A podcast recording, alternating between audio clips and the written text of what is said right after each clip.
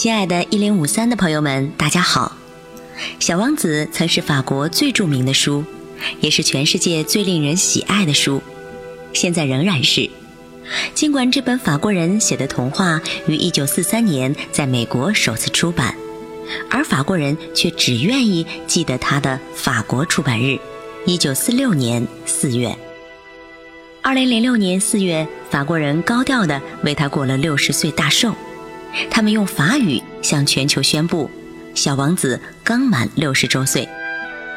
那就让我们尊重骄傲的法国人的意愿，再纪念一次小王子诞生六十周年吧。在我们一零五三的读书时间里，将会用中文和英文两种语言和大家分享《小王子》第二集。于是我就这样独自过着日子，对任何人都不推心置腹，直到六年前我的飞机在撒哈拉沙漠出了事为止。飞机发动机有个地方损坏了，于是身边既没有修理工，也没有乘客，我只好硬着头皮试着自力更生，理解棘手的故障。对于我来说，这是个生死攸关的问题。因为我带的饮用水几乎维持不了一周。后来，我在一千英里以内旷无人烟的沙漠上睡了第一个晚上，我简直比一个在大海中央遇上海难、靠一只木筏求生的水手还要孤立无援。鉴于此，当我在日出时被一个奇异而微弱的声音唤醒时，惊诧之情就不难想象了。这个声音说：“请问能给我画一只羊吗？”什么？给我画一只羊？我一下子跳起来，完全懵了。我吃力的眨眨眼，仔细环顾四周，看到一个小的可怜的人站在那里，非常严肃的打量着我。之后你们所看到的，可能是我后来能为他画出最好的肖像。不过，和他本人的模样比起来，我的画当然要逊色多了。不过这并不是我的错。我六岁时，大人们便让我失去了追求画家梦的勇气。而我除了画蟒蛇的外视图和抛视图之外，再也没有学过任何东西。现在，我瞪大着眼睛，惊奇地注视着这个不知道从哪里冒出来的小家伙。你应该记得。我的飞机可是坠落在周围一千英里无人居住的沙漠上。然而，这个小精灵看上去既不会在沙地上迷路，也不会由于疲劳、饥饿或者恐惧而晕厥。从他身上根本看不出他是一个在远离人迹一千英里的沙漠中央迷路的小孩。哦，我终于缓过神来，开口问他：“不过……”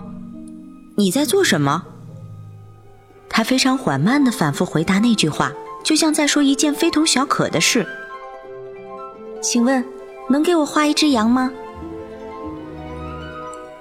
人在面对一种不可抗拒的神秘力量时，是不敢不任其左右的。在这个千里之内、鸟无人迹的地方，在面临死亡威胁的时候，尽管这一切对于我而言有点莫名其妙。但我还是从口袋里掏出了一张纸和我的钢笔。然而，我随即想起大人们如何奉劝我将精力用在学习地理、历史、算术和语法上，于是便对这个难缠的小家伙说：“我不会画画。”他对我说：“这没关系，给我画一只羊就行了。”但我从来没有画过羊，于是。我为他画了我经常画的那两幅画当中的一幅，那是一只吞噬了大象的巨蟒的抛视图。小家伙惊叫失声，这让我非常惊讶。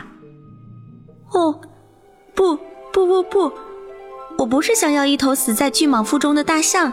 巨蟒是一种很危险的动物，而大象又非常笨重。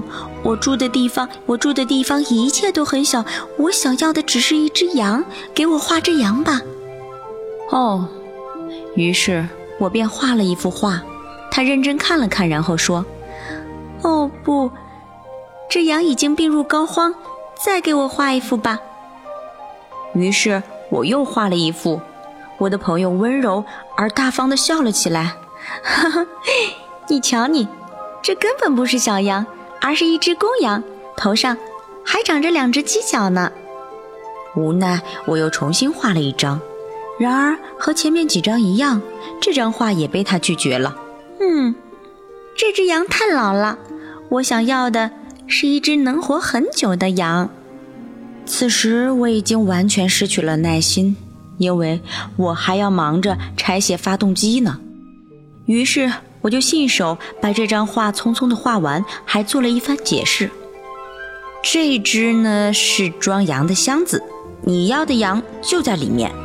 我十分惊奇地看到这位少年鉴赏家的脸上绽开了笑容。嗯，太好了，我想要的就是这种画。你觉得这只羊要吃很多的草吗？何出此言啊？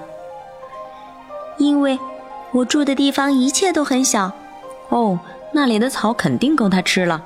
我给你画的羊非常小，它低下头看看画，没你说的那么小吧？看，他已经睡着了。就这样，我认识了小王子。